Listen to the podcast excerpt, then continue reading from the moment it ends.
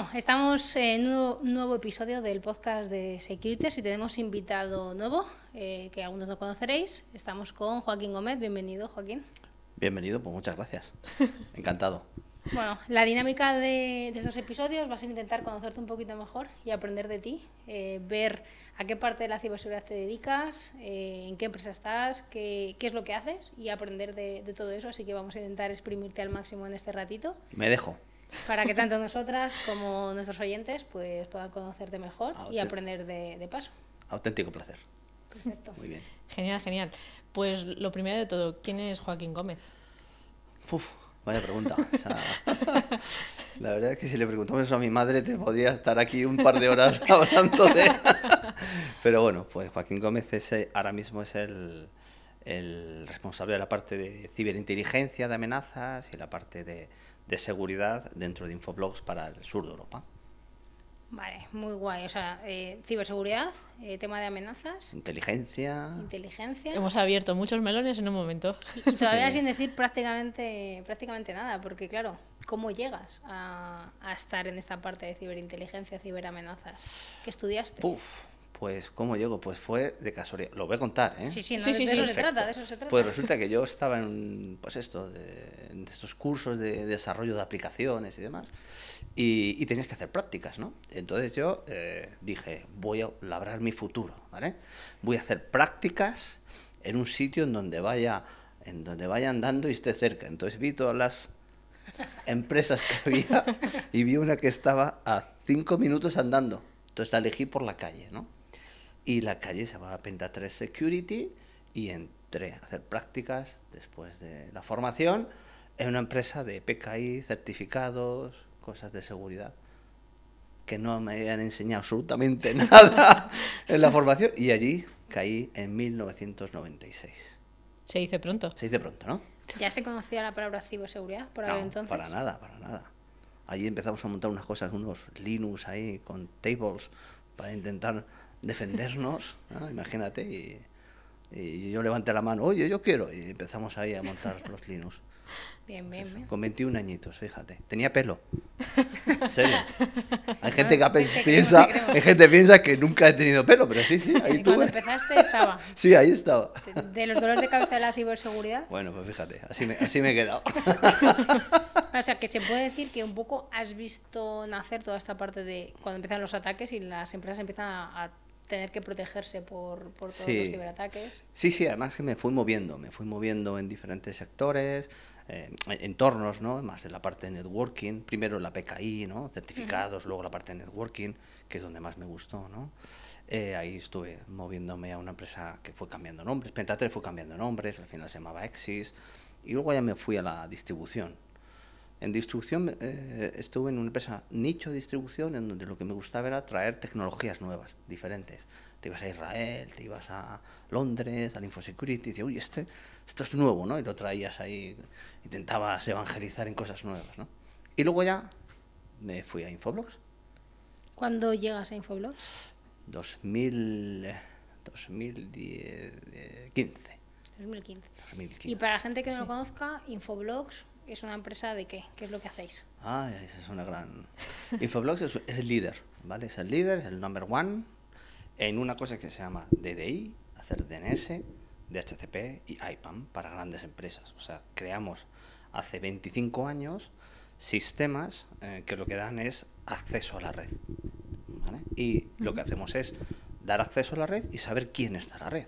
Este nombre, esta IP, qué es lo que eres, dónde estás, ¿no?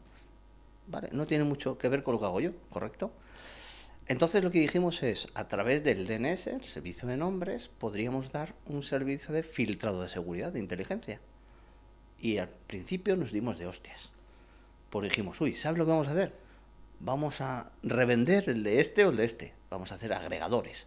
Eso se hace en inteligencia, la metemos en nuestro sistema de nombres y eso no funciona. Pero espera, espera, ¿qué es un agregador? Un agregador. Ah, yo, incluso iría más al principio. Para alguien que no lo conozca, si se lo tuvieses que explicar, en este caso, yo siempre pongo el pobre ejemplo, el pobre ejemplo de mi madre, pero si, si le tienes que explicar a mi madre qué es un DNS, ¿qué es primero un DNS y luego un agregador? Muy bueno, el orden es perfecto, ¿no? El DNS es como el móvil. yo soy incapaz de recordar todos los números. Solo el de mi madre, sí que fíjate la verdad. Eh, pero los números es imposible. Pero sí recuerdo los nombres. ¿eh? Marta. ¿ok? Entonces, el eh, DNS es aquel que transforma eh, los nombres de Internet en las redirecciones IPs a las que son realmente las que tienen el contenido de donde yo tengo que ir. Internet se regula por nombres, por IPs, no por nombres. Los nombres los hemos hecho fácil para que el humano sea capaz de recordar. Vale, y entonces, ¿cómo entran ahí los agregadores? Bien, agregadores que son. Cuando hablamos de inteligencia, eh, tiene que haber alguien que invente o cree la inteligencia. ¿Qué es inteligencia? Pues en nuestro caso son IPs y nombres que detrás de ellas hay algo malicioso.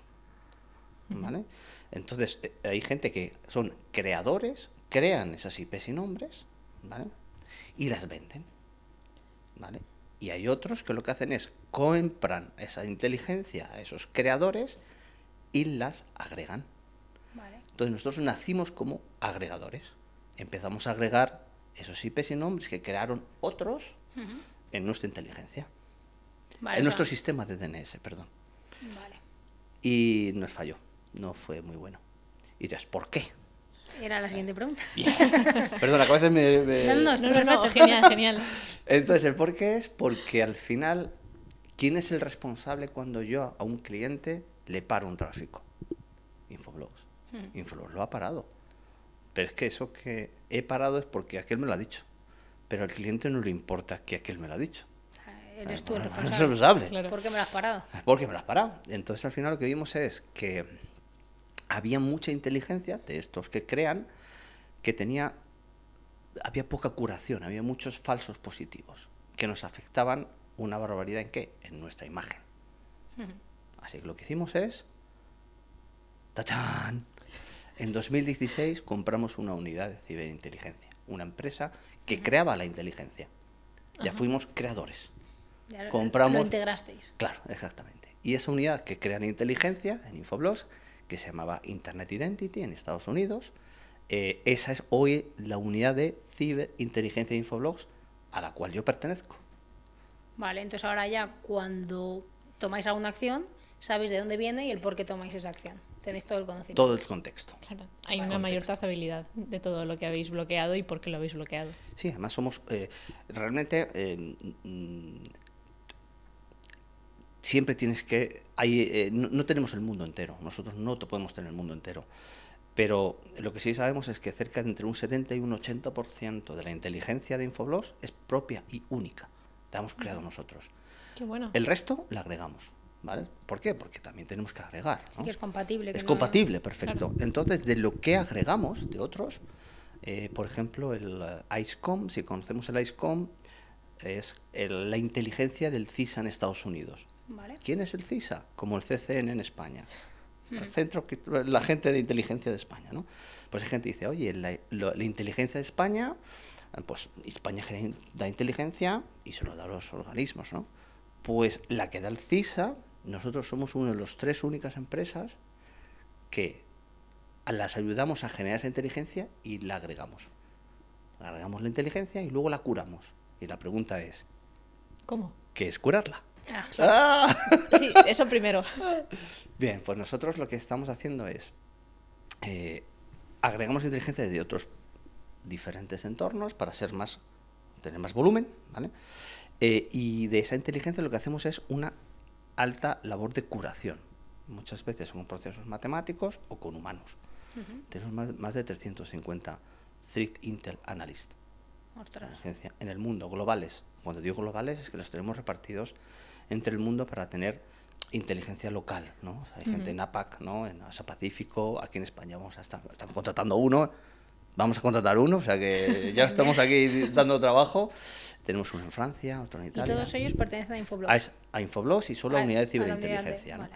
Entonces, ¿qué hacen estos señores? Aparte de la parte eh, automática, es curar. Curar significa para nosotros que no podemos fallar. O sea, si nosotros agregamos algo, tanto de lo que creamos nosotros como lo que agregamos, tiene que tener muy poquitos falsos positivos. Entonces, de forma automática, estamos todo el rato diciendo, y el bicho sigue ahí, y el bicho sigue ahí, y el bicho sigue ahí, ¿sabes lo que te quiero decir? Y en el momento en que lo más rápido veamos que el bicho ya no sigue ahí, despenalizamos ese indicador. Vale. Y una pregunta, en, sobre todo en lo que agregáis, que al final no es, no es No es vuestro, nuestro. También le hacéis un poco de, no sé si se llama así dentro de este mundo, de ingeniería inversa para saber por qué lo marcan esos terceros como inteligencia y, y por eso lo habéis agregado, o os fiáis. Nosotros le hacemos una segunda validación. Vale. ¿Vale? Sí, nosotros lo que hacemos es que se llama enriquecer el Vale. contexto, ¿vale? Lo digo porque muchas veces, eh, a veces eh, tú tienes, este IP o este nombre es malo, es malo, malware. ¿Y qué más? ¿Y por, qué? El por qué, Claro, claro. ¿Y quién está detrás? ¿Y qué es lo que es? Entonces, nuestra unidad de ciberinteligencia agrega esa información, la añade, ¿vale? Qué pasada. Bueno, Y, Sobre todo porque no es como el campo normal de ciberseguridad al que estamos acostumbrados. Claro. Eh, y entonces pensar que en lo que damos por hecho y es transparente para nosotros, como precisamente es toda la parte del DNS, que también desde donde juegan los malos y Mm. nos pueden sacar ventaja por, por ahí. Sí, y además mucha. Sobre todo porque lo- lo desconocemos, ¿no? Muchas veces esta, esta parte. Mm. Y dentro de esos positivos positivos que estáis enriqueciendo, ¿cuáles son las amenazas que veis más preocupantes? Los que, lo que vemos más preocupante al final es lo que le preocupa al- a, los clientes hoy en día, ¿no? O sea, porque al final eh, el DNS se usa para todo. Todo usa el DNS, ¿no? Entonces, todas las amenazas que le preocupan a los clientes normalmente, de alguna forma u otra, usan el DNS. Eh, una estadística del año pasado, según el NSA en Estados Unidos, ¿no? la Agencia de Ciberseguridad de Estados Unidos, dijo que alrededor de un 92% del malware usa el DNS en ¿Tanto? alguna fase. Sí, sí, es una barbaridad. Porque ten en cuenta que es un protocolo que es necesario para distribuir el malware. Es que, es, que es necesario para eso, claro. ¿no? Entonces gente dice, oye, ¿qué, qué es lo que más preocupa? Pues lo más que preocupa, pues ¿qué son? Pues la suplantación de identidad. Hoy en día la, la suplantación de identidad son las cosas que más preocupan. El fraude. El fraude que me suplanten, ¿no? Realmente eso preocupa un montón. Vamos a ponernos con el ransomware, ¿no? Que es el típico Eh, de toda la vida. Pues, por supuesto que preocupa el ransomware. Incluso mis entornos cloud, ¿no? Que es lo que tengo y quién entra allí, ¿no? Pues detrás de todo eso está el DNS de alguna forma. Por esa razón, eh, las amenazas que vemos en la parte de DNS no, no es que sean diferentes a las que se ven en otro lado, sino que las vemos desde un prisma diferente. ¿Y cómo se podrían proteger todas esas amenazas desde el punto de vista del DNS? ¿Qué es lo que se puede hacer o lo que hacéis? ¿Qué es lo que hacemos? A ver, desde el punto de vista del DNS, lo, que, lo primero que desde el punto de vista del DNS es em, contaros por qué se está usando mucho más y cada vez más el DNS. ¿vale? Fundamentalmente son cinco cosas que yo veo. ¿vale? Eh, la primera y importante es eh, que cada vez hay más y más dominios baratos o gratis. Es fácil. Entonces, eh, el volumen eh, de creación de dominios puede ser el que tú quieras, ¿vale? Pero además, asociado a esto está que se hemos abierto la mano a un montón de top level domains, ¿vale? La pregunta ahora es... ¿Qué es un top level domain? Bien, estaba esperando esa pregunta. Así da gusto, nos, nos va llevando, nos va llevando. Entonces, un top level domain es ese dominio que es padre, ¿vale? Punto es. De ahí luego ya habrá otros, pero el padre es punto es. Punto com. Entonces, hace unos años tenemos 10, 20, 30. Punto EU, punto com, punto... había unos poquitos? Sí, habría hace unos años, había tantos, ¿sabes? ¿Cuántos hay ahora? Uno Mi- por país más los extras. Ahí está, muy bien, muy bien, Marta. Muy bien. 1590. Wow. Top Oh, yo, level yo me había ido a millones ya. No, Digo, top, top Ah, level no, son, pero- son, son sí, los sí. padres, ¿no? Sí, son los Pero punto pu- X. punto Sí, sí, X, sí. ¿no? Entonces 1590 entre countries y demás, ¿no? Entonces, claro, pero el, el tema es, el tema no es que es, vaya, 1590, sino eh, quién los regula. Claro. El punto casa, punto home, el punto bar. Oye, si yo tuviera un bar, te juro que te prometo. No, No sé, uno, eh, uno que salió recientemente, que era el punto zip. El punto zip, muy bueno, es punto zip. Al final el problema es que esos dominios pueden ser para un sector o para algo en concreto, pero al final muchos se hacen para engañar al usuario. Porque si yo te digo que tengo un dominio que se llama eh, eh, mm, tu casa Zara, tu casa Zara punto casa, oh, pues parece un dominio de Zara. Pero ¿quién le ha dicho a punto casa que Yo tú soy Zara. puedes registrar y eres Zara? ¿Y qué le importa a punto casa si lo que quieres es cobrar por su dominio? Exacto. Entonces el problema es que se ha abierto mucho la mano a la creación de cualquier dominio en cualquier TLD, Top Level Domain. Y además en algunos sin, con cero regulaciones, ¿vale? De algunos países, por ejemplo. Tonglao. Tonglao es una isla en el Pacífico, cerca de Nueva Zelanda. Es una isla que tiene más un lago en el centro, es un- una isla de, de 1500, 1400 y pico habitantes. ¿Cuántos dominios tienen? Sorpréndenos. Venga, estoy, veo los ojos ahí. Pues eh, Tonglao tiene alrededor de unos 25 millones de dominios. Es ¿Qué el dices? punto TK. Muy conocido el punto TK. sí. Ah, ahora suena. Ahora sí. Ahora sí. Ahora sí os suena el punto sí. TK. Pues el punto TK es una pequeña isla en el Pacífico. Y diréis, pues joder, eh, claro, si son gratis, nadie va a regular y ni penalizar que tú crees lo que quieras crear allí, Claro. pues ahí está. Es el segundo país, después de China, Con mayor número de dominios. ¿En serio? En serio. Y a esta pregunta, eh, ¿cuántos dominios hay a día de hoy, aprox, eh, en el mundo? ¿Cuántos billones de, yo no sé? Eh, tenemos cerca de más de más de un billón de dominios ahí, ahora mismo. ¿Vale? Es que En es- volumen total, más Sí, o menos. sí, Hay más de un billón de dominios eh, en totales, ¿no? Final. Y aproximadamente al día, ¿cuántos dominios se pueden ir creando? Esa es una muy buena pregunta, no, no me la estaba esperando. Pero esa es muy buena pregunta, porque eh, imaginaros, esto durará 40 minutos, lo que sea, ¿no? Imaginaos que en estos 40 minutos, pues se pueden, eh, podemos tener unos 1000, 2000 dominios, ¿vale? Y dices tú, ¿cómo puede ser? Dos nuevos dominios cada segundo. Buah. 230, 220, 200.000 de media, 200.000 dominios nuevos al día. Se dice pronto. Sí, de pronto, ¿no? Entonces, eh, un poco el concepto de los nuevos dominios eh, son las estadísticas, ¿no? Los ciberdelincuentes crean dominios muchas veces diciendo, oye, estos nuevos dominios a veces mueren y desaparecen en horas, ¿no? Porque es para una infección rápida, en muchos claro. casos, ¿vale? Eh, pero claro, ¿qué porcentaje son maliciosos? El 85%. Guau. El 85% de los nuevos dominios que nacen son maliciosos.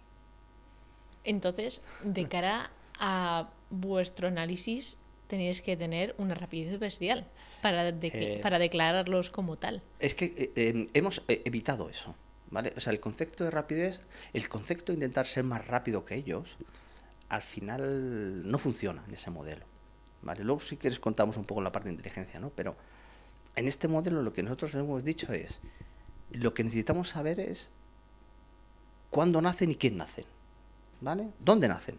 Y cuáles son los que nacen, ¿vale? Y decirte, yo te digo a ti, oye, estos son los que nacen. Si tú quieres, en vez de la inteligencia como se hace ahora, ahora mismo la inteligencia de amenazas o los demás fabricantes, lo que hacen es una presu- presunción de inocencia. Eres bueno hasta que no me demuestres que eres malo, ¿correcto? Sea, el concepto, es- esto es muy entendible, ¿no? Sí, sí. Eh, Nosotros un poco lo que hemos dicho es, eh, como es imposible, es imposible, eh, de esto, claro, cada dos segundos naciendo un dominio, viendo si hay algún bicho detrás, es imposible, Claro. no podemos ir detrás de ellos. Lo que sí te podemos decir es, yo te doy esos 200.000 nuevos dominios en este día, hoy. Y tú decides inteligencia opuesta. Son malos hasta que no demuestres lo contrario. Es decir, Todos en blacklist hasta que... el primer día Sí, sí. o 24 horas. Vamos a pasar, a ver, vamos a ver si en cuarentena en 24 horas no te has transformado. No eres un dominio gremlin, ¿eh? De esto que le echas agua. Anda, a las 12, fíjate, Vaya, con lo mono que era. Sorpresa. sorpresa. Pues eso es una parte que hacemos con, con estos nuevos dominios. ¿no? Es un poco intentar crear cosas que sean diferentes para poder neutralizarlos. ¿no? ¿Y, y qué, cuáles son las mayores amenazas que veis en todos estos nuevos dominios, además de esta suplantación y de estos fraudes? Pues eh, eh, lo que sí que estamos viendo, sobre todo, son eh, las, las tácticas, las tácticas, técnicas y procedimientos que están asociadas a los ciberdelincuentes, ¿no? Hay diferentes tácticas, técnicas y procedimientos, ¿no? Em, entonces, un poco lo que tenemos que ver es... eh, ¿Qué, qué es lo que están haciendo los nuevos dominios? Pues están usando, mm, bueno, pues ya tenemos lo que hemos dicho antes, tenemos billones de dominios, ¿no? Bien, bueno, pues un poco, eh, ¿qué hacen los ciberdelincuentes? ¿Cuál es el concepto de ciberdelincuente? El concepto es, yo lo que es- necesito es estar o pasar el mayor tiempo desapercibido. ¿Vale? ¿Eh? Entonces, ¿dónde estoy muy cómodo? Muy cómodo donde haya un volumen de datos muy, muy grande. El DNS, hay un volumen de datos entre los millones de dominios, todos los que se generan, y las queries que yo hago, ¿vale? Porque yo ahora mismo, pues, eh, un móvil, en este caso, un PC normalmente, hace entre cerca de 10 veces más queries que hace 10 años, ¿vale? El número de queries.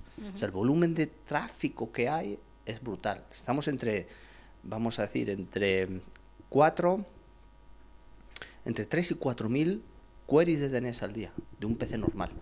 Es un volumen de datos muy alto. ¿Qué es Pero una mi- query de DNS? Una petición. Peticiones. Voy a pedir al DNS que es este nombre. ¿Alguna- ¿Alguna URL? ¿Alguna Resuélveme Un esta nombre, IP. claro. Fíjate, hay gente que dice una URL. Cuando yo puedo- me conecto a una página web, para ti tú piensas, tu mente, me conecta una vez a una página web. Debajo de una página web hay una media de 30 peticiones DNS, Sí. de todo lo que hay por debajo? Hasta que carga todo. hasta que carga todo. ¿vale? Claro. A veces dice, uy, esto tarda un poco más en cargar. Entonces, 80. este- 80 minutos. Entonces, claro, hay tal cantidad de queries DNS. Mira, mi móvil. ¿Cuántas peticiones ha hecho las últimas 24 horas? Buah, 9020. 9020. Ha hecho el móvil. Pero porque Y he primero- dormido, ¿eh? Te puedo asegurar que no, no mucho, pero hoy he dormido algo. un ejemplo, por, supongo, es por ejemplo Google. Tú empiezas a escribir y antes de que tú escribas toda la frase que quieres buscar, eso ya ha estado haciendo peticiones para irse adelantando a ti, A ti, irte buscando ya cosas ah, según vas Claro. escribiendo. Entonces, claro, la gente dice, oye, ¿cómo yo puedo analizar toda la seguridad de todo lo que se pide por ahí? Pues que tú imagínate el volumen de tráfico. Entonces, los delincuentes están muy a gusto en algo en donde hay mucho volumen de tráfico, mucho volumen de datos y además se monitoriza poco. Los clientes no monitorizan el DNS como debe ser. ¿Qué tácticas? Perdona, vuelvo a las tácticas Sí, que sí, sí. tienen. Las tácticas son, oye, ¿qué van a hacer los ciberdelincuentes? Usar tácticas. Oye, una de ellas es la del TLD Squad, lo que os comentaba antes. Oye, voy a intentar que para Zara, que es un se- sector, por ejemplo, pues voy a intentar ponerle el punto home, punto casa, eh, intentar que el cliente mm, le engañarle, ¿no? Hay otra táctica que se llama homograph, ¿vale? ¿Qué es el homograph? Eh, esa táctica la usan ahora cada vez más, ¿no? Hace unos años, ¿vale? Hace, no sé, tres, cuatro, cinco años o algo así, se ha aceptado poder registrar un dominio en un lenguaje fuera del latín. ¿Vale? Entonces, cuando un griego, cirílico, ¿no? ¿Cómo lo has llamado? Homograph. Homograph, ataques de homograph. Nosotros lo conocemos como type squatting, ¿puede ser? Sí, Que usamos esas... sí, pero al final El type, el type squatting es cuando yo por tipo cambio una I por una O que se parece a Vale, una O es- de un sitio, ¿vale? Y aquí es directamente entero. Eh, eh, claro, eso es un type son squatting. palabras El O- hom- homógrafas. homógrafas, Vale. exacto. Ahí ya son palabras homógrafas que lo que hacen es, una vez que lo registras, el objetivo de registrarlo con ese churro, para mí es impronunciable, cuando tú lo transformas a Punicode, el lenguaje del ordenador, el lenguaje del ordenador, tu objetivo es que se parezca mucho, lo más parecido, al, al, al, al destino, al target al que quiero atacar, ¿vale? Y luego está el combos, eh, combo squad, ¿vale? Que el combo squad es la combinación del type squad, un tipo lo que sea, con el homógrafo. Buah. Bien, hay cuatro tipos, o cinco, porque está el sounds squad, de sounds de sonido. Y eso, eso, eso como... Pues eh, a mí me suena parecido. O sea, no se escribe igual, pero sounds suena parecido. ¿Y en qué se diferencia el sounds del homógrafo? Porque a lo mejor no tengo por qué hacer ninguna táctica de, de- de- de cambio de letra. Por ejemplo, eh, extrable, extrable, ¿no? Extra- extrable.com. Quítale el I. Extrable. Suena, la verdad es que suena, suena igual. No hay ningún cambio de homógrafo, ¿no? Son esos cinco tipos de, eh, de ataques, vamos a decir, para intentar parecernos a. El intentar parecernos a, son los tipos de ataques que nosotros encuadramos en una cosa que se llama lookalike. Lookalike protection. Es decir, voy a intentar ser parecido al dominio destino, ¿no? Pues son esas cinco técnicas.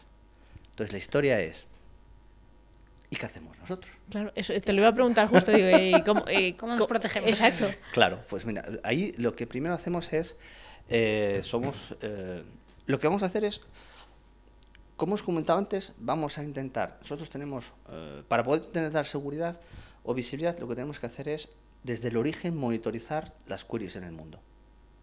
Tenemos sondas a nivel mundiales, contratos con TLDs, con ISPs, en donde recibimos más de 80 billones de queries diariamente para analizar dónde están aquellos nuevos dominios que se producen. Una vez que se produce un nuevo dominio, ya te lo de una inteligencia. Nuevo dominio emergente. Tú verás si lo paras en 24 horas. Después, una vez ese dominio que acaba de aparecer, lo pasamos a nuestra inteligencia artificial. Ya estamos ahí con la inteligencia artificial, ¿eh? Ya, Eh, ya- ya- estábamos esperando que llegara la frase. sí, sí. la típica. Yo, yo le estaba pensando en la cabeza, digo, jolín, y ahora con todo esto de la IA, ¿cómo, cómo lo puedes fusionar todo? Pues en cuatro, de- ante- en los últimos tres o cuatro años, eh, nuestra unidad de inteligencia diciendo, pensaron cómo podíamos adelantarnos. Al final es un concepto de intentar adelantarnos, ¿no? Dice, oye, vale, tú naces, una vez que naces, no te voy a clasificar, pero naces y estás en una lista de nuevos nacimientos. Ya me ha quedado todo bien, ¿no? es lo primero que he dicho. Después, una vez que has nacido, lo que vamos a decir es, nuestra inteligencia artificial, lo que hemos hecho es con Machine Learning crear algoritmos, algoritmos de perfilado. ¿vale? Significa, no es el nombre que tú has puesto solamente. ¿vale? Con el nombre lo que hacemos es coger perfilados a ver si ese nombre se parece a dominios que yo monitorizo. ¿Vale? O sea, nosotros Ok. estamos monitorizando alrededor de unos 100 dominios populares. Punto iCloud, punto WhatsApp, punto YouTube. ¿eh? Todos esos dominios populares muy típicos para hacer un lookalike, yo ya los estoy monitorizando con las cinco tácticas de tipo squad. Vale, son como. Sois, sois el objetivo principal, os voy a monitorizar a vosotros porque tenéis Por- más porque- posibilidades. Exacto, exacto. Entonces, es por probabilidades, Exacto. mm, vais a ser los más culpables. Bueno. Entonces, si os monitorizo, Yo les monitorizo eh, Claro. y, y si veo que por algunas cinco tácticas estas alguien dices, ostras, porque yo los, los, los transformo. Yo hago el punicot automático, nada Mm. más que naces. O sea, hago toda la transformación y digo, oye, este, esto huele mal, se parece un montón al de Zara. Joder, perdonad por lo por Sí, ejemplo, sí, no, no, ejemplo ya que sí. Joder, Zara, un dominio parecido, ¿no? Entonces, eso se hace automáticamente al nacer, ¿vale? Eh, y eso es para la parte de lookalike. Y después también, no solamente el nombre, sino la construcción. A ti, quién te ha construido y cómo te ha construido. ¿Quién es tu padre y quién es tu madre? ¿Y qué reputación tiene tu padre creando dominios? Aquí se me ocurre, eh, solamente os fijáis a nivel de DNS, quiero decir, no os vais dentro del posible código fuente en el caso de ser un servidor de, de HTTP. Sí. ¿O veis los servicios que hay detrás de esa IP para intentar ver más allá? No vemos los servicios que hay detrás. O sea, no vemos si esa IP tiene después abierto no sé cuántos puertos. Lo que sí que hacemos es tres cosas, ¿vale? La primera es, este dominio que está detrás, ¿qué contenido tiene? Yo cojo el contenido y te lo doy a la herramienta de ciberinteligencia, el research, ¿vale? Oye, esto es malo. Parece que va a ser un lookalike domains. ¿De quién? De este, ¿vale? Y esta es la web que tiene. ¿Quién es el certificado que tiene? ¿Y quién lo ha firmado el certificado? ¿Vale? Y de momento no te puedo decir mucho más, pero esto huele a que yo te lo pongo ahí, mi inteligente dice muy alto, alto probabilidad de lookalike domain, ¿vale? Y luego, ¿qué es lo que tenemos cuando cogemos tantos datos de dominios a nivel del mundo? Tenemos una base de datos que se llama Passive DNS, es decir, tenemos los datos de las IPs y nombres eh, globales y además datos de construcción. Es decir, tú dices, oye, el dominio malicioso es este.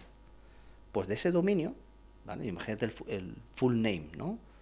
Eh, www.soymuymalo.com, ¿no? Pues del soymuymalo.com, Lookalikes. lookalike. Ah, es lookalike para mí, ¿eh? ¡Tuché! Muy bueno. No, te, te, te- te la devuelvo, te la devuelvo seguro. Pues cogemos del soymumalo.com y extraemos toda la base de datos, de datos de DNS. Cuántos tipos de dominios, de, de objetos hay, qué tipo de objetos hay, quién los ha creado, quién es el registrador, en qué país están, dónde están. O sea, todo lo que es la analítica alrededor de las IPs y nombres, las IPs, las URLs, alrededor de ese ataque. Y eso es una herramienta de research de información que me analiza.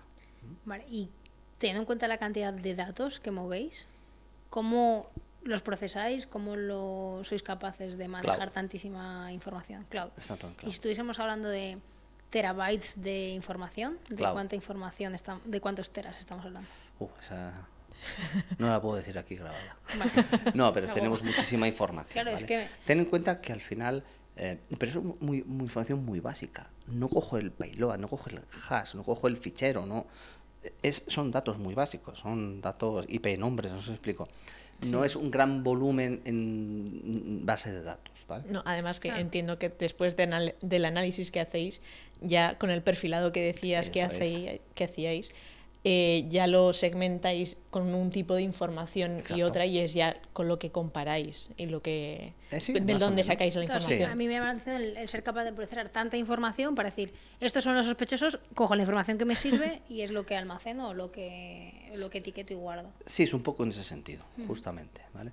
Porque, porque al final es la información que queremos, queremos dar, ¿no? Eh, a- a- ten en cuenta que nosotros no solamente la parte de lookalike, luego tenemos otros motores, ¿no? Que detectan una cosa que se llama, esto no, no es lookalike, pero es sospechoso.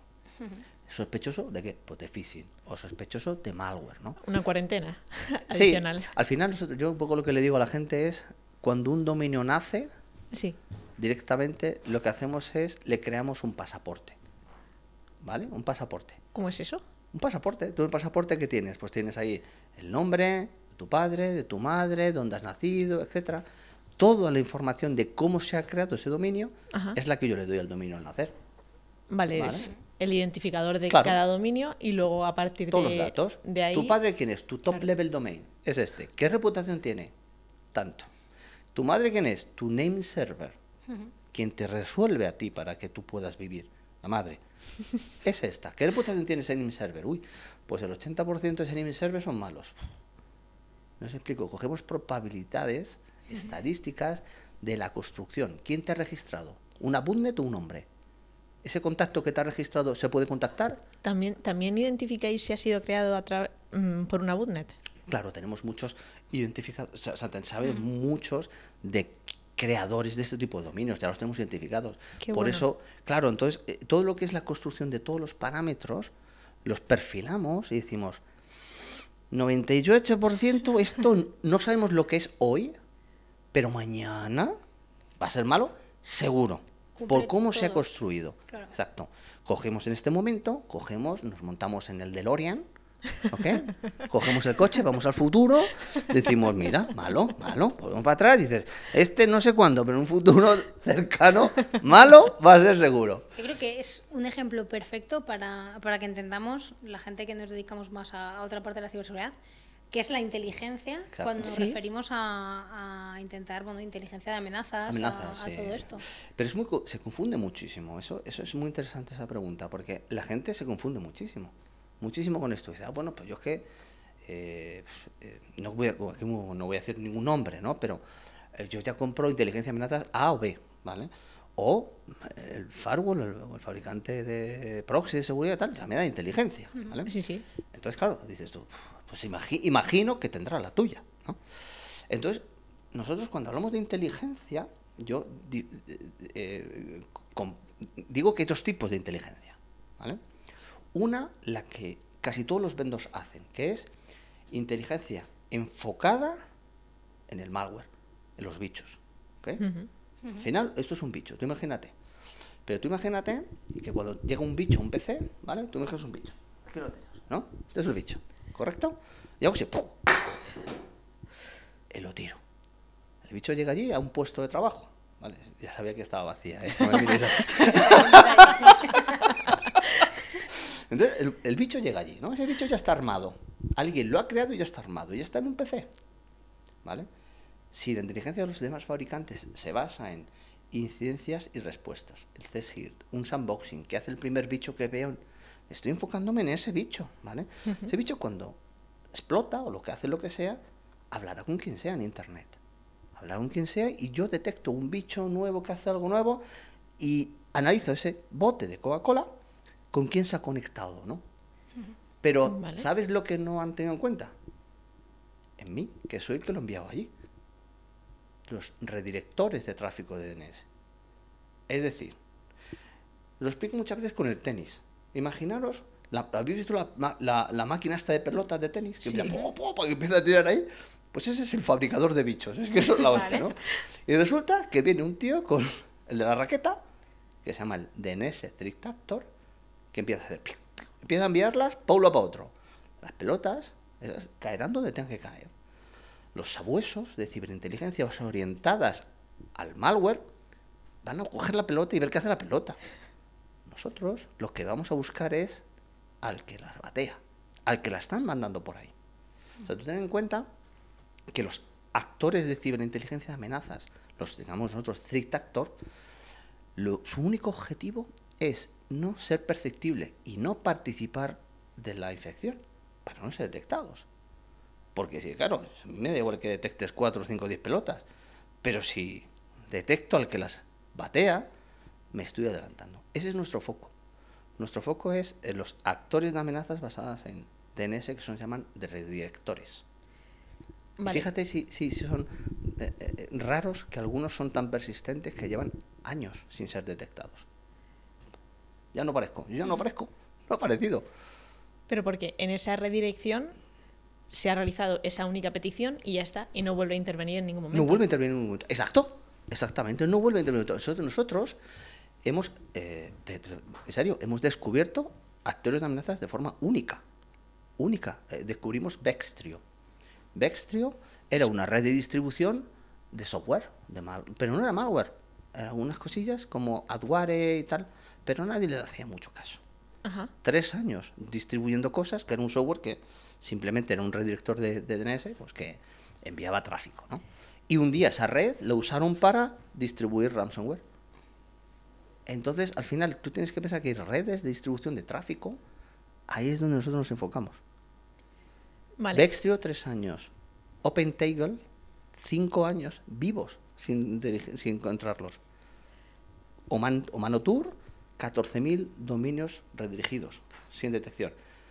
Esos tres actores de amenazas somos Infoblogs los que los hemos descubierto. Pero ¿por qué en esas, eh, esos dominios hacían unas llamadas no solo a, los name servers, sino a los redirectores para hacer las solicitudes entre, eh, con las IPs correspondientes? Y como no son los comunes, Exacto. Lo dirigías a un tercero que al final, al final te descargabas un, un- un malware, pero el, el tema fundamental es que ese malware ya directamente ya perdía el- el- la ligación el- con, el, con el origen de la petición DNS.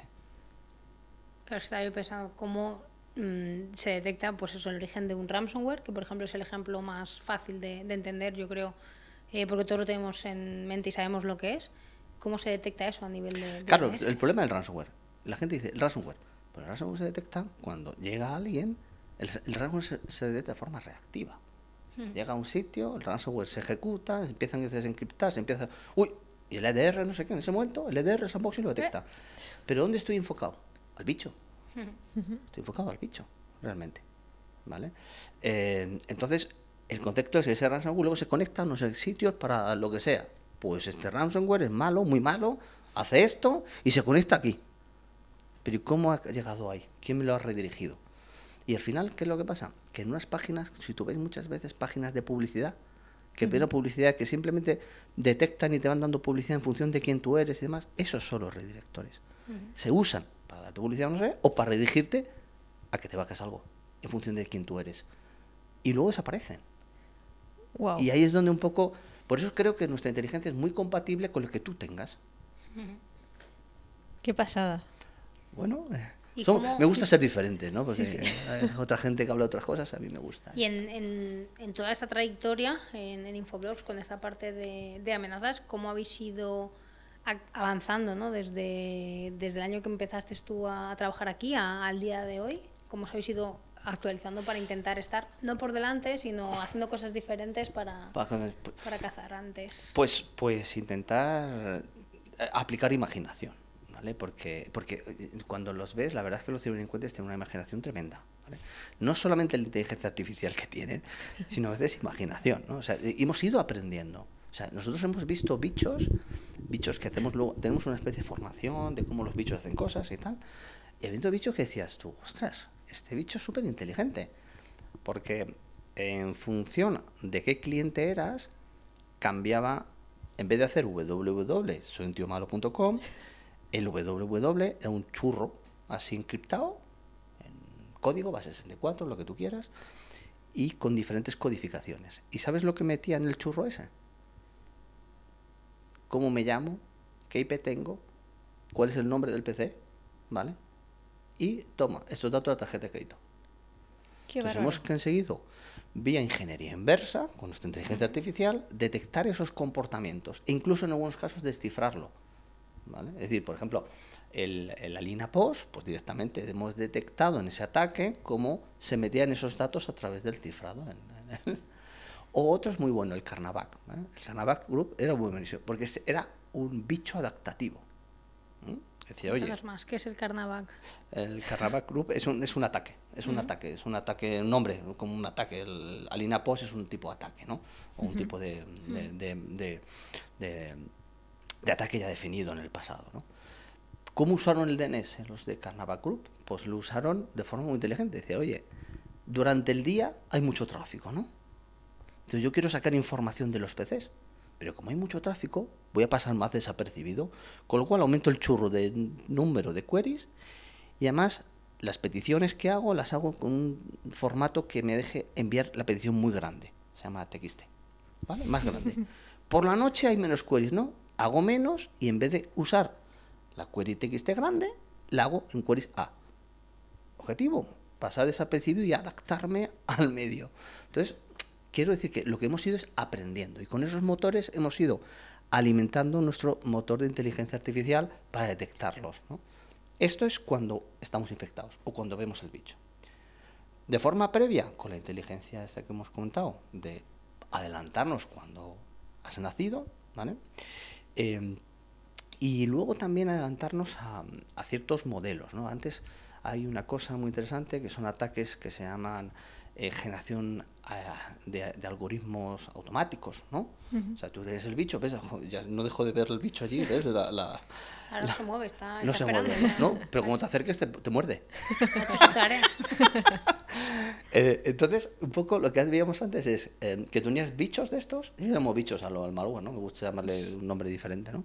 Pero estos bichos, lo que hacían es, intentaban generar millones y millones de, de- de dominios nuevos a- en un algoritmo que ya, ya estaba programado, ¿vale? Entonces, alguno pillara, una vez que pillaba uno que ya se, acaba de, se había registrado, pum, enganchaba. ¿Sabes lo que te quiero decir? Un gran ejemplo de esto fue uno que se llama Conficker, que no sé en qué empresas grandes entró el Conficker, ¿vale? Conficker generó más de 130.000 dominios nuevos, el bicho. ¿Qué es lo que pasa? Que los ciberdelincuentes ya han aprendido, han dicho, si yo cojo un bicho de esos y empieza a generar un montón de peticiones que no existen casi ninguna, ¡pum! lo detecto. ¿Qué han hecho los ciberdelincuentes? Crearlos antes. Yo creo los dominios antes, eh, menos dominios, y le hago un aging, que se llama. Los envejezco, que sean viejos. Dos, tres, diez meses. De esa forma, eh, la fiabilidad de esos dominios mejora. Quiero decir, Claro. si no están haciendo nada malo, la Exacto. reputación mejora. Exacto. Exacto, la reputación mejora y en ese momento si el señor que genera, bicho, que genera automáticamente los algoritmos, tiene que pedir menos y engancha mucho más rápido con el primero y segundo, ya los algoritmos esto que tenemos de DGAs automáticos, pues la gente dice, yo te protejo de los DGAs. Sí, pero es que con las nuevas DGAs que nosotros hemos llamado RDGAs, Registered previamente DGAs, ¿vale? Eh, Dynamic Generic Algorithm, eh, ¿qué hacemos? Pues nosotros lo que hacemos es monitorizar con los nuevos dominios. Este dominio va a ser usado por una DGA. No sé cuándo, pero lo va a ser usado por cómo se ha construido. Y lo que hacemos es una especie de timeline. lo vamos monitorizando en el tiempo. Y cuando cambia, activamos una forma de, oye, aquí está pasando algo. ¿Vale? Imagínate que el dominio no hace nada, pero de repente por comportamiento empieza a generar un montón de tráfico TXT. Uy, ha habido una activación. pasando. Ahí empieza a cantar. Ya. Entonces, un poco las nuevas técnicas de DGAs, eh, pues intentamos hacer estas cosas, adelantarnos, ¿vale? En ese sentido, ¿no? Qué pasada. Chulo, chulo. O sea, Sí, las sí. no son las Sí. cosas típicas que, que No, claro. no, no. No, y además a mí una cosa que, que muchas veces, a veces me fastidia, sinceramente, ¿no? Porque la gente que nos escucha, nos sienta como estamos haciendo vosotros, empieza a decir, una vez que ve un poco el concepto, dices, ostras, o sea, yo pensaba que mi firewall tenía algo en DNS que me ayuda, pero según este concepto, no es lo mismo. Digo, bien, no es lo mismo. Es distinto. Hay una canción, ¿no? Decía, bueno, Algo así, algo así. no me tomo más Coca-Cola hoy. ¿eh? Ya, ¿eh? Yo sé que solo soy Coca-Cola. Madre mía. Em, viendo todo, todo esto, eh, ¿tú cuáles dirías que son las amenazas mm, que vienen a futuro de momento para 2024? Pues, pues yo creo que son las mismas que 2023. Las mismas. Eh, simplemente las mismas. Yo creo que la identidad, todo lo que es el ransom, todo lo que es el concepto de fraude y personalización, va por ahí, va por ahí, va por ahí. Lo único que sí que creo, sinceramente, que serán, eh, probablemente van a intentar ser cada vez más rápidos en hacer las cosas, ¿vale? Eh, para que esos procesos en los clientes donde tienen un último, un alto eh, detección vía eh, el de la amenaza rápida, si son paso de tres horas a dos horas, intentar ellos también ser rápidos eh, y, y añadir también la parte de inteligencia artificial, e intentar hacer que ese bicho sea lo más adaptativo posible, decir, oye, mm, que eh, es co- camaleónico, ¿no? Parecer una cosa, luego hacer otra y tal. Ahí se meterán ese tipo de técnicas y tácticas, ¿vale? Y yo creo que por ahí es por donde van a ir los, los, los- los- un poco las nuevas amenazas, pero, pero yo creo que vamos a ir en, el mismo en la misma línea. ¿Y a largo plazo? A largo plazo, hombre, pues espérate, la bola de cristal no... Lo, espérate, espérate. Ah, bueno, ya ahora lo he visto, ¿no? Pues a largo plazo lo que tengo claro es que todo el mundo va a tener que comprar infoblogs, porque si no... pues por eso estoy aquí. Si no, bueno, yo creo que un poco a, la- a largo plazo, fundamentalmente, eh, en, en lo que respecta, vamos a decir, al entorno de dominios, eh, creo que exigirán o asegurarán nuevas tácticas, ¿vale? De avanzar las tácticas actuales, ¿vale? La inteligencia artificial que apliquen va a mejorar las tácticas y técnicas y procedimientos del malware orientado a la exfiltración. La infiltración. Infiltración es meter datos a través de DNS, no sacarlos. ¿vale? Eh, porque al final, ten en cuenta que para que el bicho sea muy adaptativo, tiene que recibir órdenes cambiantes. ¿no? Esas órdenes cambiantes en muchos casos se usan a través de DNS. Hago una consulta y me das una orden. Una consulta y me das una orden. ¿no? Eh, y, y creo que por ahí van a, van a aumentar mucho la inteligencia artificial asociada a que el bicho sea el mismo. O sea, que un mismo bicho pueda valer para muchas más cosas diferentes. Que sea más camaleónico. Más camaleónico, ¿ves? Esa es una frase. Aquí, a nosotros ¿Eh? que nos gusta el color, exactamente. Total, total. ¿Y crees que las empresas se están protegiendo como deben en esta parte de dominios y DNS? ¿O se quedan en la capa? Yo a día de hoy lo que creo es que hay mucha, fíjate, ah, hay mucha desconocimiento. Lo que acabáis de ver ahora, los mensajes que hemos estado hablando, eh, ni siquiera en un nivel medio o alto, muchas empresas medianas, incluso grandes, tienen tanto conocimiento de qué es lo que pasa a través del DNS. ¿vale? Eh, y, y tiene una falsa sensación quizás de, de- de estar De protegido seguridad. con, de seguridad con, bueno, pues no tengo un firewall y ahí pone algo que hace en DNS y eh, imagino que vale. Está todo en verde, no hay ningún, Sí, no hay ningún exacto, peligro. sí, sí, yo creo que es un poco ese, ese es el modelo. Eh, y, y yo creo que es una falsa sensación. eh, yo creo que lo que estamos haciendo ahora nosotros es abrir los ojos, intentar decir, no, es- no es que, no es que te quieras vender la solución, que también, ¿vale? Pero al menos vamos a hacer un training, ¿vale? O sea, nosotros una cosa que hacemos es, hemos creado un, un workshop de seguridad. Un workshop de lo que estamos haciendo es simplemente hablando de estas tácticas y poniendo ejemplos, ¿vale? Mira, el Invisible Mall, Y digo, ¿qué es? Bueno, pues, pues mira, este malware nació en tal fecha. Su comportamiento era este, este. Se comportaba así, así, así, haciendo eh, infiltración. En este caso, infiltraba órdenes y para que el, el malware se comporte de una forma diferente, ¿no? Y mm, tú crees que, así con varios ejemplos de malware, ¿no? Eh, un poco para que la gente diga, hostia, ¿tú crees que mi firewall detectará infiltración? Abrir un poquito más los ojos. Claro, un poco abrir los ojos y al menos enseñar, ¿no? Está gustando mucho, es muy técnico, ¿vale? Y además eso, como quizás podríamos ofrecerlo con vosotros juntos a quien que veáis que queráis. No, te- yo te lo iba a preguntar si tiene alguna fecha o algo ese workshop. Eso lo solemos hacer para clientes en específico y tal, pero vamos, yo después de esta que nos hemos tomado la Coca-Cola, la hemos tirado y esas cosas, yo ofrecería que, oye, que hagamos como Securiters, pues un workshop a vuestro público, a vuestra gente. lo Encantadísimas. hacemos No- nosotras vía online. Vía online y, insisto, es formación técnica. O sea, Sí, claro. Es muy técnica y vamos a ver bichos, los diseccionamos. ¿Os acordáis lo de la rana? diseccionar? Sí, Pues sí, sí. Es que a mí se, me olvidó. No, no, no, no lo pude olvidar ya después de esa. Pues eso es lo que hacemos. ¿Dónde? Enfocado no en el malware actor, sino en el threat actor y cómo usó el DNS.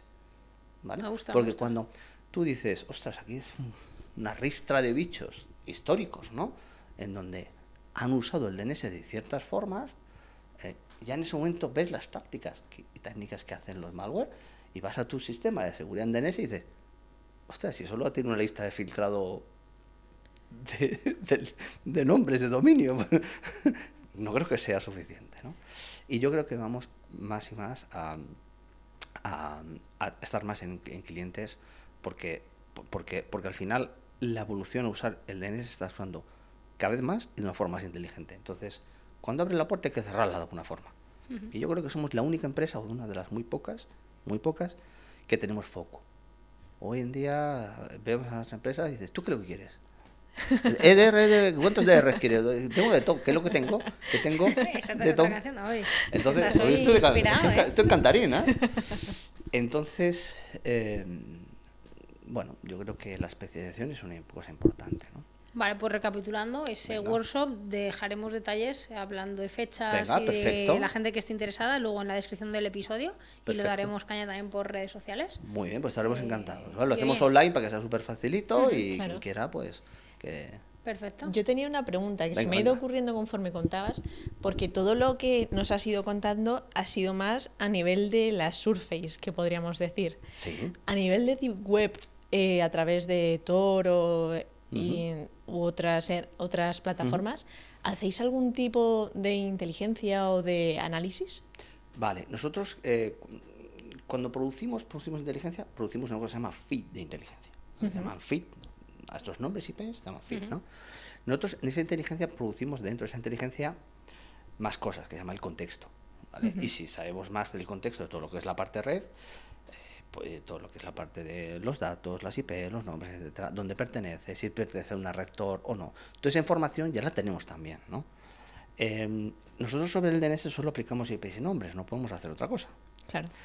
Pero te damos una plataforma que llamamos un research, una especie de plataforma de inteligencia de amenazas, en donde yo puedo consultar todo esto. Nosotros tenemos cerca de unos 32 feeds de inteligencias, unos son IPs de la red Tor, otros son IPs sancionadas por Estados Unidos. ¿Pero, ¿Pero esto está disponible? Sí, claro. Ah, vale, luego no. ¿Cómo es la URL? Que igualmente luego la podemos compartir, pero ya por curiosidad. La URL Sí, para consultar esos feeds. eh, hay que pagar. Ah, vale, vale, vale, vale. Yo ya pensando, digo, yo me quiero meter. A ver, ¿Cómo de es que- disponible está? La- la- Claro, la- claro, la- claro. Pero para ti te lo soy yo luego. Pero Vale, que vale, te vale. quiero de- lo- a lo que te voy es, Infoblogs no solamente da un sistema de protección de ciberamenazas e inteligencias en esos feeds cuando pasa a través de nuestro DNS, sino que te damos la plataforma de investigación. Esa Vale. plataforma de investigación, lo que quien le saca provecho es el de CSIT, el del SOC, el de, el de SecOps. Sí, sí, O sea, el de SecOps, nosotros estamos dando un poco de lo que le digo a los clientes es nos damos un 360. ¿De qué? Dominios e IPs. O sea, tengo un único vendor, único vendor con un 360 DNS. Que filtramos, filtramos, que protegemos, protegemos. Cualquier, todo tipo de táctica. Cualquier todo tipo de táctica, la mejor plataforma a, a día de hoy son las nuestras. Yo te lo comparo con otros. Pero después, ¿qué tienen más cosas necesitas? La base de datos de Passive DNS. ¿Qué sabes? ¿Qué no sabes de qué? Una API, MRTI, por ejemplo, Machine, Read- eh, Read- Ma- Machine Read- Readable 3 Intel, Platform, o vía web, donde consulto y tengo la información. Y luego tengo más cosas. Necesito proteger mi marca, mis dominios, Securitas, ¿no? No quiero que nadie que me haga un lookalike. Pues tenemos la herramienta de llamamos Lookalike Protection Custom. Tú eres un cliente, me compra la herramienta, pones tus dominios y yo, aparte de los 100 populares, voy a monitorizar los tuyos. Si hay alguien dando o creando un dominio para ti. Esto bueno. es un producto que a veces se compra a un, a un tercero, no sé si me estoy explicando. Sí, sí, sí, sí. La parte de plataforma de ciberinteligencia de amenaza se compra a otro. No sé si me he explicado. Sí, y sí, la sí. parte de seguridad de DNS se compra a otro. Y luego otra cuarta, takedown. Quiero tirar ese dominio. Quiero tirarlo. O sea, esto, esto es malo seguro, ¿vale? Hay que hacer el proceso legal de tirarlo con todo esto. Somos el takedown del CISA. O sea, en Estados Unidos, si tú vas a la web del CISA y quieres hacer un takedown en Estados Unidos, es Infoblox, además es público. Entonces, Ostras. lo- sí, sí, sí. Somos el takedown del CISA en Estados Unidos. ¿Qué es lo que hay que hacer para hacer un takedown? O sea, ¿cuándo se puede hacer un takedown y cuáles son los pasos? Hay cuatro pasos ¿vale? que hay que hacer. Nosotros llevamos haciendo takedown 10 años, ¿vale? Llevamos con el CISA 10 años de labor, curando el CTI, usando sus feeds de inteligencia de las com y luego, además, siendo su takedown, ¿no? Al final no lo pone en público, luego ya lo pone en público y tal. Eh, hay que hacer primero una validación, ¿vale? O sea, tienes que hacer una validación, ¿vale? De que el dominio, pues realmente, primero quién eres tú, que sea una validación legal, y luego que los otros eh, directamente hay una validación de malware, alguna actividad, pues oye, un tipo de, hostia, pues sí que ha habido uso de MX, de envío de mail, ¿no? Tengo un ejemplo. Con eso ya se hace todo lo que es el proceso legal para contactar con los top level domains, con los registradores y demás, ¿vale? Para tirarlo, ¿vale? Una vez que se tira, ¿vale? Se aprueba el tirarlo, lo que tenemos que hacer nosotros es hacer una, lo que hacemos es una monitorización, ¿vale? Significa porque muchas veces son bundles y son setas.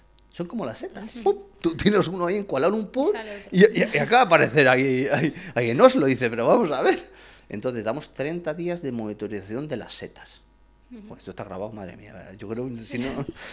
No, pero a ver, es, es muy visual. Y es Muy visual, ¿no? sí, sí, sí, Entendible, y es muy intuitivo. No, a ver si mi jefe lo entiende luego, pero vamos. Entonces, 30 días, vamos a decir, esto ya lo tenemos claro. Si el mismo registrador y demás, esa seta, Genera. vuelve a generarse dentro de 30 días, automáticamente vuelve a hacer el proceso. Te voy tirando, ¿vale? Y eso es un proceso que es independiente. Hay clientes que solo nos compran el servicio de takedown, ¿vale? ¿Y, y cuánto tiempo tarda desde que el cliente lo solicita a que se llevan todos estos pasos y el dominio Vale. vale? Nosotros somos muy rápidos, muy rápidos. El tiempo depende de las zonas geográficas donde lo tenemos que tirar en muchos casos, porque es muy diferente. Eh, somos rápidos por dos cosas, fundamentalmente. Y ahí nos podemos comparar pues con... eh, es que no voy a hacer nombres, pero hay empresas específicas de muy conocidas que son que hacen takedown muy conocidas, ¿vale? Pero son gente que hace takedown, pero son gente que son ciberinteligencia, crean inteligencia de amenaza, los más, los más famosos que hacen inteligencia de amenazas, pero orientadas al malware, ¿vale? En dominios tienen más o menos experiencia, ¿no? Nosotros muy rápidos por dos cosas. La primera, porque como os he comentado, somos el número uno en DNS y tenemos el mayor número de contratos con los TLDs. Si yo tengo un contrato contigo, te pago un dinero para que me des datos, oye, si tengo un problema, esto lo tiras, ¿eh? Es un negocio. Claro. Somos un servidor, servicio, sistema de DNS. No somos un proveedor de de inteligencia de otra cosa. Entonces, nos hacen bastante caso. La segunda cosa, son tres cosas. ¿eh?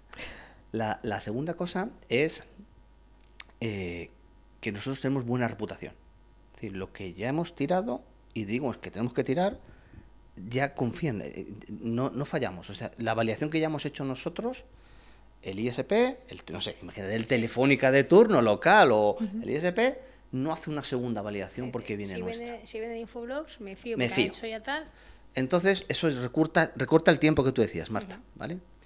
Y la tercera, no saben si viene de un cliente mío que se llama Securitas, que quiere tirar algo, o no saben si viene del CISA, porque viene de mi servicio. Entonces, cuando llegamos a un sitio, tampoco le decimos, esto que lo ha dicho el CISA. No sé si No, bien. Entonces, viene de nosotros, te lo crees de nosotros crees y ya está. y- Con la, la confianza al final. Sí. para Sí, sí. Sí, la confianza. ¿Y, ¿eh? en, y en- en tiempos reales, que son horas? Eh, no sé, te puedo dar un ejemplo. eh, la última que hemos comparado, eh, un cliente eh, dentro de MEA, vamos a decir, de toda la región, eh, nos pidió a tres empresas grandes tirar esto, nos pidió las, los tres a la vez, ¿vale? Nosotros fuimos los que lo tiramos, lo tiramos en 35 minutos, ¿vale? Wow. Otro tenía el ok en tirarlo en dos horas y media y el tercero no consiguió los OKs para tirarlo a nivel legal.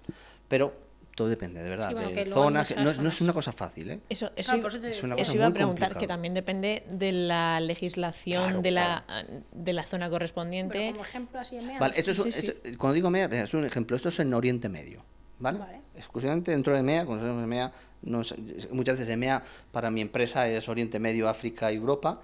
Esto fue justamente en la zona de Oriente Medio, ¿vale? Para que veáis que, que- Sí, sí. que es un poco, es un ejemplo, ¿no? Entonces, bueno, a veces seremos más rápidos o menos, dependiendo. No, esto no es, es muy difícil hacer una carrera. Mm. Nosotros tenemos una ventaja en esos tres sentidos, ¿vale? Vale, genial, genial. Entonces, un poco el concepto que decías es 360, o sea, cualquier cosa que huela a dominios, nombres y demás, tenemos una única plataforma para que tu seguridad alrededor de tu marca, modelo, dominios, etcétera, tengas un proveedor, un fabricante único que te cubre varias cosas. Vale. Y muchas veces lo que digo es que el DNS es la única capa de protección que yo puedo separar fácil. ¿Cómo es eso? Eso A es. ver, Ah, a ver, te has quedado ahí, ¿eh? Sí, sí, sí. Sí. O sea, hoy en día hay una tendencia en el mercado, no sé si lo escucháis. O sea, ¿Cuál de ellas? hay una, una, una muy clara, es menos proveedores, consolidar todo en un fabricante, plataforma, Centralizar. Va, como a olas, ¿no? A veces es no, diversifica y a veces no. No, junto- sí, Claro. exactamente. Pues ahora estamos en la ola de Ahora todo en una, ¿no? Juntar. Y, y entonces eh, hay una, una ola de unificar funciones, ¿no? En seguridad, ¿no? Entonces, unificar funciones de seguridad significa que, pues que, que tiene sentido en muchos casos, porque hay muchos productos, muchas cosas, ¿no? Yo, yo no digo que no, además, además lo apoyo, ¿vale? Porque tú dices al final, oye, cuando yo tenía un diseño de seguridad, digo, dos marcas. Por ejemplo, ¿te acuerdas que tenías ha- hace tiempo el CCN lo dice, oye, doble firewall, doble firewall de uno de diferente marca al otro. Y si es que si uno falla, no te explico. O que, es que el de allí está, el, el del ingeniero ha venido muy tarde por la noche y ha abierto algo, pero al menos en un firewall en el otro lo protejo, ¿no? ¿Mm? Eso se lo está intentando cargar tanto los analistas como los grandes vendors centraliza todo en un único servicio, en nube, por ejemplo, el SASE y esas cosas, ¿no? Y en un único fabricante. Tú ya no puedes poner dos productos de SASE uno encima de otro, es que eso ya no tiene diseño, ¿no? Entonces el concepto ahí es consolidar. se pegan entre ellos. Se pegan entre ellos, claro. Pero el concepto tiene sentido, consolidar. Consolidar es un concepto normal, ¿no? Entonces yo diría, oye, tiene sentido consolidar el que el datapad. ¿Qué es el datapad? Pues el camino. Una vez que voy hasta allí, pues ya que voy para allá, pues abro el túnel de SSL, abro el tráfico, oye, pues pongo el DLP, ¿no? Y el CASB para ver qué aplicaciones son maliciosas. ¿no? Pues sí, sé que estoy en el camino del, del destino, no sé si me explican. Sí, sí, sí. Y el sandboxing, el bicho está por ahí. Coño, pues lo meto en la sandbox, lo meto ahí a ver qué hace el bicho, ¿no? Pues tiene sentido, sí, yo estoy de acuerdo. Y el DLP, hombre, a ver si vas a robar información, estoy en el camino del dato, ¿no? Entonces la pregunta es, oye, ¿yo cómo podría mantener una estrategia doble vendor, diferente marca, diferente modelo, por si uno falla, tener el otro, separando el qué? El DNS va por aquí. Yo voy a preguntar dónde tengo que ir y ya me quito el camino. Y después ya me conecto allí. Ya tengo un vendor, Infoblogs, y luego lo que tú quieras. Separar la parte, el offload, que se llama offload de DNS Security, tiene muchas ventajas. Y además me mantiene esa multicapa. Me mantiene esa capa, diferente marca, diferente modelo. Y mi 360 en seguridad no es nada que ver con lo que hace el que está allí en DNS. Yo me puedo quedar aquí todo el día, eh, si queréis. Y una, Pero una no, pregunta pero- ya, ya nos vamos a ir como hacia la parte final de, de la entrevista. Es si alguien que está pensando en comenzar en ciberseguridad se, se topa con esta charla y dice quiero saber más del DNS, Ujú. ¿cómo se podría formar en este estilo o, o comenzar en el mundo de ciberseguridad teniendo en cuenta eh, el objetivo de trabajar en, este, en esta parte de seguridad? En las partes, pues la verdad es que hace falta gente. Nosotros no encontramos a eh, expertos. Cuando vemos a expertos de ciberinteligencia y demás, aparte que hay muy pocos, ¿eh? no hay tantos, todos dicen, ah, sí, sí, es verdad, sí, yo eh, me gusta mucho, además, mira, cojo, disecciono el bicho, el malware, lo meto en el sandboxing, veo qué llamadas hace dentro de la stack, qué llamadas hace. Y claro, y, y un poco el concepto es, esos no los necesitamos. Necesitamos aquellos que son capaces de ver mundialmente un montón de datos, comportamiento de tráfico en DNS y demás. Es una especie diferente, ¿no? Más es aplicado mu- a Big Data. a Big Data, más orientado a Big Data, ¿no? Eh, entonces, eh, yo creo que un poco la parte de informarse con la parte de analíticas de Big Data, eh, analíticas eh, a nivel de dominios e intentar, intentar eh, jugar con el concepto de base de datos pasivas de DNS para capturar datos y, y- y, eh, relacionar datos con diferentes ataques o nombres que han sido diferentes solamente la parte de dominios y nombres. Ahí es donde habría que No hay una formación específica, no existe. No, pero es eso, saber un poquito de la parte de Big Claro. Analytics. Yo creo que eso es una parte que es bastante interesante, ¿no? Genial. Totalmente. Eh, ahora solemos hacer otro tipo de preguntas, un poquito más informales, más distendidas. Y eh, además de la vida profesional que tenemos cada uno, eh, entendemos que eh, tienes un montón de responsabilidades dentro de lo que es el equipo, dentro de la unidad de ciberinteligencia y demás. ¿Cómo te organizas dentro de lo que es el equipo, en tu día a día y demás, para llegar a todo? Pues eso es lo más difícil. a ver, dentro, dentro del. eh, para que tengas una idea, yo pertenezco a, la, u- a, a- a lo que llamamos los expertos de ciberseguridad. ¿Vale? Hay uno para el sur de Europa, o sea, yo soy del sur de Europa, Francia, Italia, España, Portugal, y somos como una especie de, de, de- de apoyo. Yo so- soy el, el. Vamos a decir, el. el evangelista, ¿no? O el que ayuda a los, a los demás equipos. ¿Vale? O sea, yo lo que estoy haciendo es a los equipos comerciales de los diferentes países, tanto técnicos como comerciales, les ayudo con el mensaje, en los deals, en posicionar la solución y demás. Entonces, lo que hacemos, ¿cómo nos organizamos? Fundamentalmente es, primero, desde la parte técnica del equipo, pues me piden, oye, apoyo, apoyo, tenemos que competir con el fabricante A o B. O, o, que muchas veces yo le digo, vamos a hacerlo al revés. Siempre nos estamos pegando. Yo prefiero, prefiero competir, prefiero better together, ¿no? Si tú me das, yo también te doy. Valores, ¿no? no Sí, sí. Entonces, ¿qué mensaje tenemos? Constructivo con el fabricante A o B. Y genero la charla, genero un poco el contenido y ayudo a la gente técnica a defenderlo. En la parte comercial, fundamentalmente, posicionamiento de producto eh, orientado a funciones de eh, beneficios tangibles ¿no? para un cliente. Oye, si tú pones nuestra solución, nuestra solución, nuestras estadísticas dicen que el 47% de los bichos que le llegan al EDR los paramos.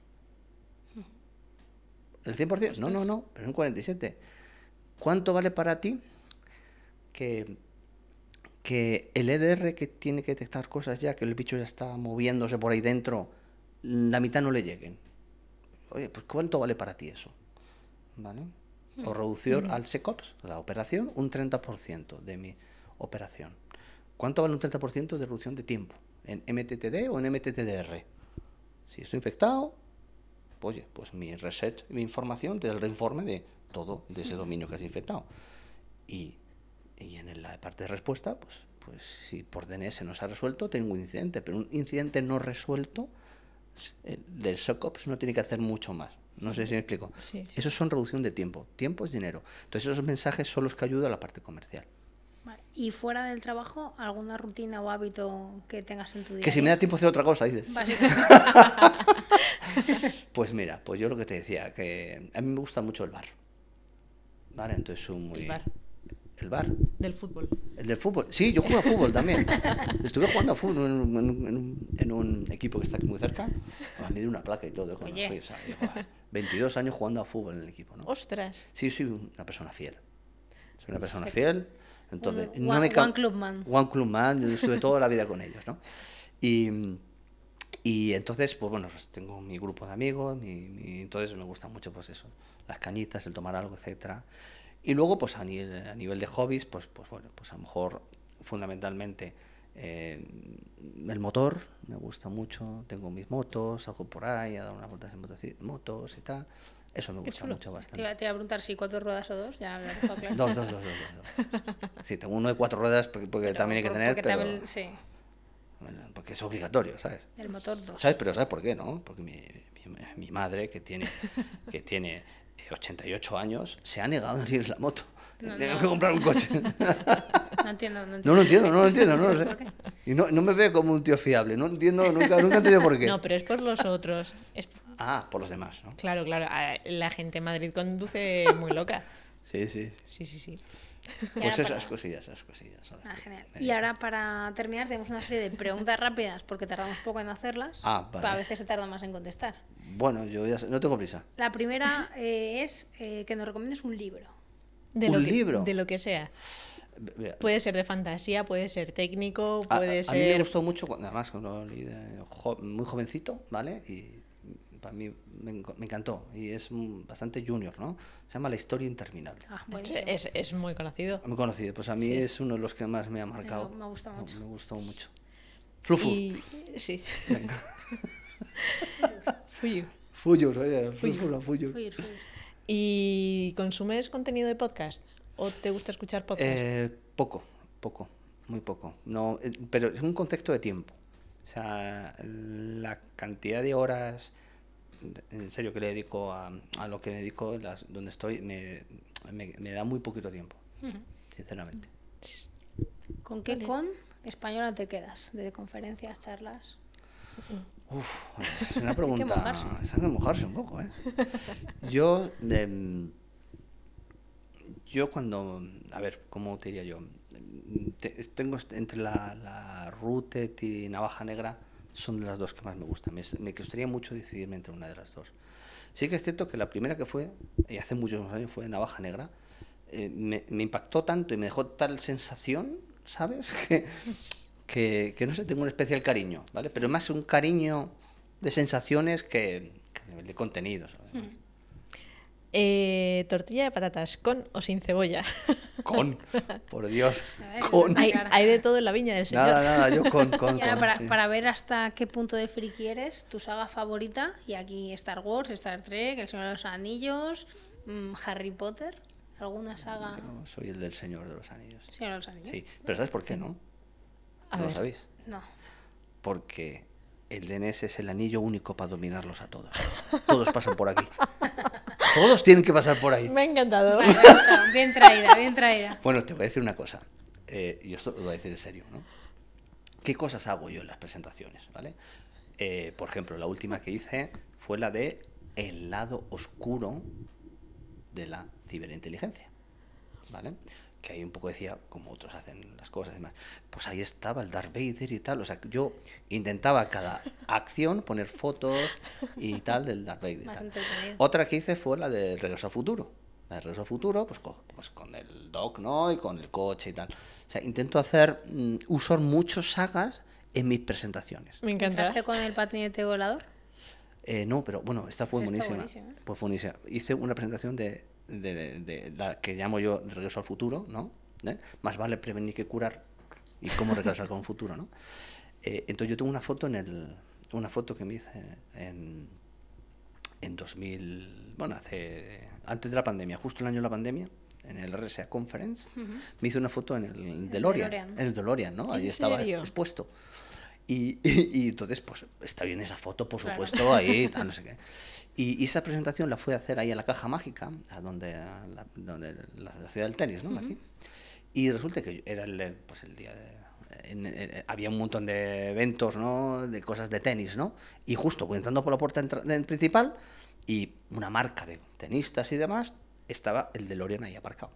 ¿Y tú? Y claro, me quedé así flipando. Yo ya había preparado la presentación.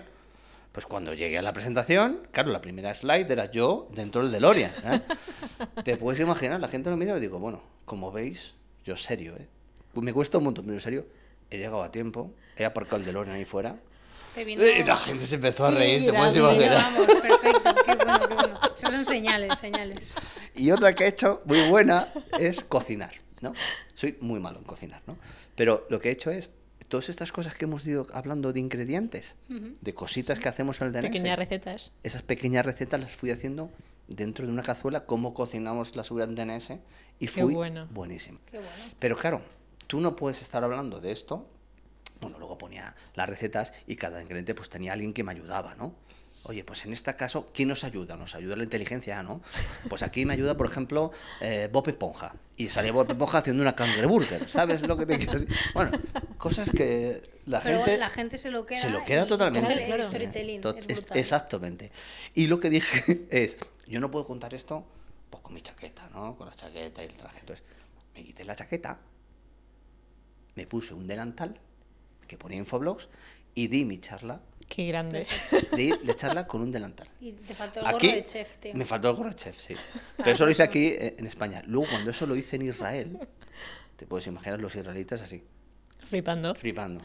Es loco este. Se está zumbado. Sí, hay mucha gente que dice que estoy un poco para allá, pero nunca lo he entendido. Bueno. ¿Y nos recomendarías a alguien o a quién nos recomendarías más bien para que trajéramos aquí al podcast? Pa- ¿Cómo que para traer? Para traer al podcast, para Sí. entrevistarle, como a ti. Ah, pues. ¿A quién vas a enmarronar para que venga con nosotras? a ver. Pues no lo sé. La verdad es que ahí me has dejado un poco. Sí, son preguntas sorpresa. Sí, totalmente. No sé, yo creo que hay, no sé, hay muchísima gente ¿no? que, que podría ser. Entrevistar a Antonio de Finsa. Antonio Fernández. Apuntado. Apuntado. Y nada, hasta aquí la entrevista. Espero que te lo hayas pasado bien. Yo me he pasado de cine, como un niño pequeño. Nosotras encantadas Encantado, ¿no? de haberte tenido por aquí. Espero que os haya gustado y nada, os dejaremos los detalles en la descripción para apuntaros a ese pedazo de workshop que vamos a tener Perfecto, encantado. con Infoblogs. Así que nos vemos al siguiente. Adiós. Hasta Chao. luego. Adiós.